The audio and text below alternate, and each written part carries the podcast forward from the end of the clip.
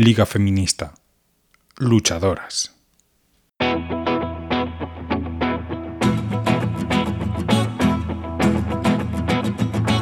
Papi, ¿me cuentas un cuento? Cuentos para soñar. La Liga Feminista fue la primera organización feminista de Costa Rica. Lucharon por la emancipación de las mujeres y por mejorar sus vidas. El Colegio de Señoritas, institución nacida en 1888, fue fundamental en el nacimiento de la Liga Feminista.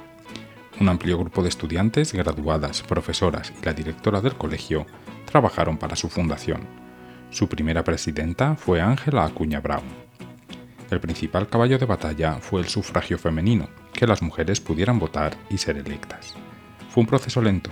Entre 1890 y 1949, la Asamblea Legislativa recibió 14 propuestas para el derecho al voto de las mujeres. Finalmente, fue aprobado en la Asamblea Nacional Constituyente del 20 de junio de 1949. Durante los años 20, las mujeres urbanas nos movimos en protesta social para pedir derechos laborales y otras garantías sociales y económicas. Por ejemplo, las jornadas de 8 horas, incremento de nuestros salarios y la reducción de los costos de los alquileres. También fuimos claves en las reformas sociales de los años 40. Volviendo al voto, el 15 de mayo de 1943 hubo una gran marcha de protesta en la que participamos miles de personas y pedimos la reforma electoral. Luego, el 2 de agosto de 1947, miles de mujeres apoyamos la huelga de los brazos caídos, donde exigimos garantías electorales al gobierno.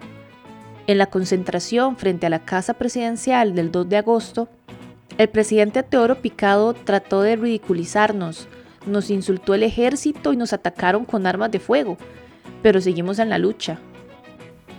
Así, Bernarda Vázquez Méndez se convirtió en la primera mujer en votar en Costa Rica. Fue el 30 de julio de 1950, en una votación local, en la Tigra de San Carlos. Bernarda tenía 27 años en ese momento. Las luchas de la Liga Feminista también incluían la educación de las mujeres, formación cívica y política, participación en puestos públicos, defensa de la democracia o la protección de la infancia.